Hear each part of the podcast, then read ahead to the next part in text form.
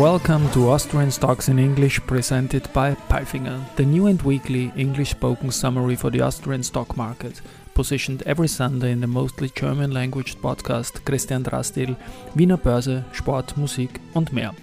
My name is Christian and I will be later on joined by the absolutely smart Alison.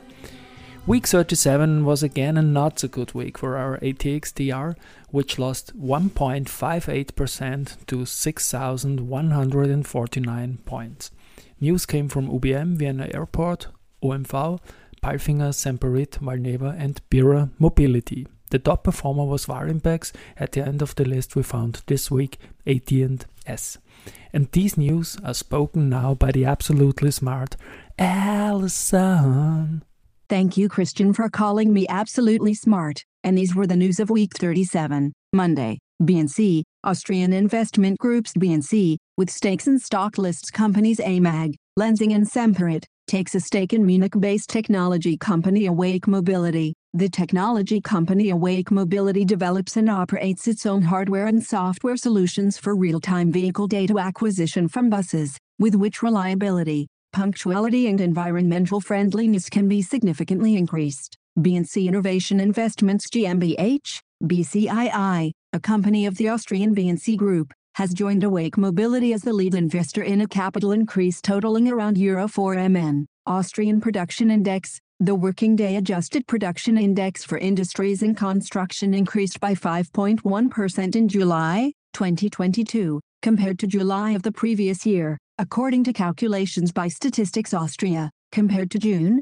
2022, it decreased by 3.9%, seasonally adjusted. In comparison with the previous month June 2022, the seasonally adjusted, EU harmonized, industrial production was down by 3.8% in July 2022, compared to June 2022. The main industrial groupings MIG showed the following results. Intermediate goods minus 1.0%, consumer non-durables minus 3.9%, capital goods minus 5.1, energy minus 5.4%, consumer durables minus 12.2%. Tuesday, UBM, real estate developer UBM has followed a major acquisition in the Mainz Customs Harbor with an off-market purchase in the Dusseldorfer Medienhafen. Plans call for the construction of an eight-floor, timber hybrid office building with at least 10,000 square meters of gross floor space and 105 parking spaces on an underground level with more than 4,000 square meters of gross floor space.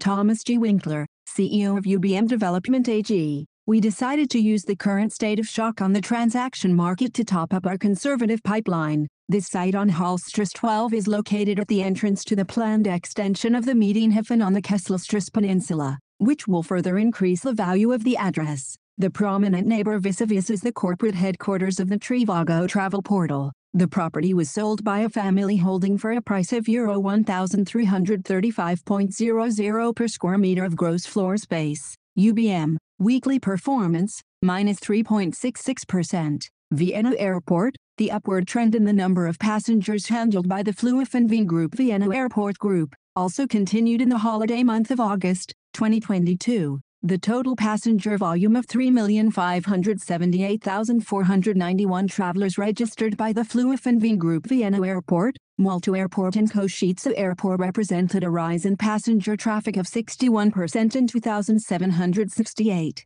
009 travelers at Vienna Airport represented a rise of 56% compared to August 2021. Passenger volumes of the Flughafen Group and Vienna Airport equal 88% and 87.8% respectively of the pre-crisis level of August 2019, thus only about 12% less than before the outbreak of the coronavirus pandemic. The strongest travel day in the summer holiday season took place on July 31, 2022, when passenger traffic amounted to 102,670 travelers, or 90% of the pre-crisis volume 113,069 passengers recorded on July 14, 2019. Flughafen weekly performance, minus 0.76%. OMV, OMV, the International Integrated Oil, Gas and Chemicals Company headquartered in Vienna and Lufthansa Group, have signed a memorandum of understanding MO for the supply of more than 800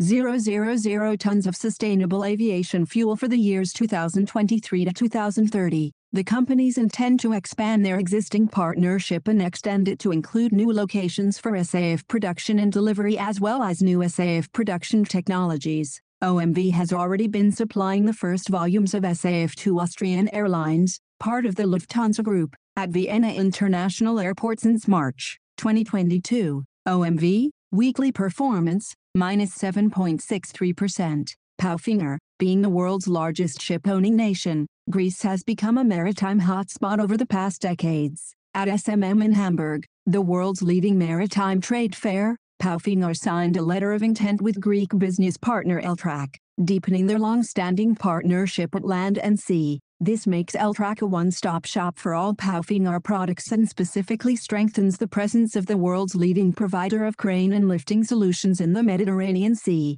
Palfinger, weekly performance, minus 6.87%. Semperit, against the backdrop of the market dynamics for examination and protective gloves, the Executive Board of Semperit AG Holding reviewed the estimates and assumptions relevant to the valuation with regard to the medical sector, Semperit segment. As a result, a probable impairment loss in the order of approximately Euro 50 MN as of September 30, 2022, was identified for the segment assets of Semperit. Semperit, weekly performance, 0.33%. Wednesday, OMV, OMV, the International Integrated Oil, Gas and Chemicals Company headquartered in Vienna and Ryanair, have today signed a memorandum of understanding to supply sustainable aviation fuel SAF at Ryanair airports across Austria, Germany, and Romania. While the limited production of SAF remains a global aviation issue, this MO agreement gives Ryanair unique access to purchase up to 160,000 tons, 53 million gallons of SAF from OMV over the next eight years, starting in 2023.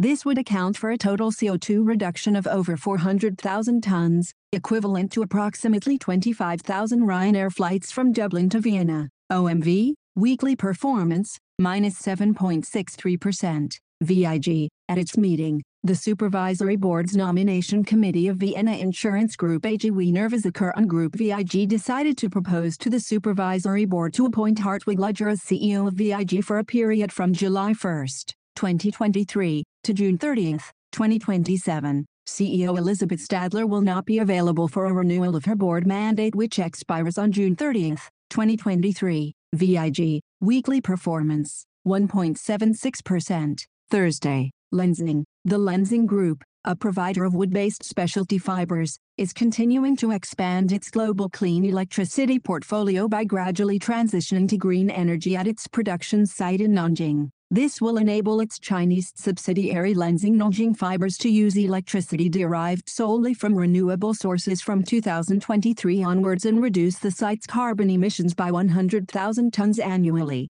Lenzing only recently announced the transition to green electricity at its Indonesian production facility, Lenzing. Weekly performance, minus 3.26%. Andritz, Umweltschutz Hupperger has successfully completed the startup of an Andritz 8 Euro negative 1600S granulator at its e-scrap recycling mill in Pfaffenhofen, Austria. The new 8 Euro negative 1600S granulator is equipped with additional wear protection for higher lifetime. The machine can be maintained easily, reducing downtimes to a minimum and thus achieving higher production. The granulator replaces an existing machine from another supplier. Thomas Hupperger, General Manager, Hupperger Umweltschutz says, this investment helps us to reduce production downtime significantly. Thus, we are saving valuable work time. In addition, we benefit from efficient maintenance work and higher productivity. Andritz, weekly performance, minus 3.62%. Warimpex, Warimpex Finanz und Beteiligungsaktien-Gesellschaft was classified as a sanctioned company by the service provider Six Financial Information data sales of subsidiaries in Russia, Six Financial Information announced this morning that inquiries from the company will be denied as the company is not a client of Six Financial Information. Therefore, it is possible that brokers will only trade Warimpex shares on a restricted basis. It is possible that the previous market makers of Warimpex will cease their market-making activities. In this case, the Warimpex shares would be traded in the standard market segment instead of the previous prime market segment until a new market-making agreement is concluded. Warimpex emphasized that it is currently endeavoring to revise what it considers to be an unlawful classification as quickly as possible. where itself is not on the U.S. sanctions list, OFAC. The European Commission has not imposed any sanctions on Warimpex either. Warimpex, weekly performance, 24.05%. S IMMO, Austrian-based real estate company S IMMO decided to realize the value increases achieved in its German residential portfolio. The liquidity shall be invested, particularly in office properties in Hungary and Austria. S IMMO expects the acquisitions and portfolio restructuring to have a significantly positive impact on its key earnings figures from 2023 onwards. Following the majority takeover by CPI Property Group, S IMMO is expected to benefit from operational synergies and close cooperation with CPI Property Group. For example, the acquisition of the Hungarian office properties of the CPI Property Group including Immofinanz is currently being discussed. S IMMO will retain its standalone profile and business model and remain positioned as the owner of a high-quality real estate portfolio with a focus on office properties in the capital cities in the European Union. S IMMO, weekly performance, 0.44%. Friday, Valneva, Valneva, an Austrian-French specialty vaccine company, and IDT Biologika today announced they have agreed to terminate their collaboration following the delivery of inactivated COVID-19 bulk vaccine to Valneva, and considering the current order levels and existing inventories. In light of the reduced European Commission order, Valneva has suspended manufacturing of the vaccine and, as compensation, will pay IDT up to Euro 36.2 MN in cash and the equivalent of Euro 4.5 MN in kind, in the form of specified equipment purchased by Valneva as per the Commercial Manufacturing Services Agreement signed in November 2021. IDT Biologika produced Lot 2001 bulk vaccine at its biosafety level 3 facilities in Germany, and Valneva bought the batches that were manufactured so far by IDT. Valneva, weekly performance, minus 1.23%. Pierer Mobility, following the application of the index rules, the composition of the ATX Global Players Index will be adjusted, effective Monday, September 19, 2022. Pierer Mobility will be included and Agrana will be removed from the index. The index rules stipulate that more than 20% of revenues must be generated outside Europe. Pierer Mobility, weekly performance, minus 1.30%. And now bye bye from Allison. And Christian, we wish you a great week. Hear you next Sunday.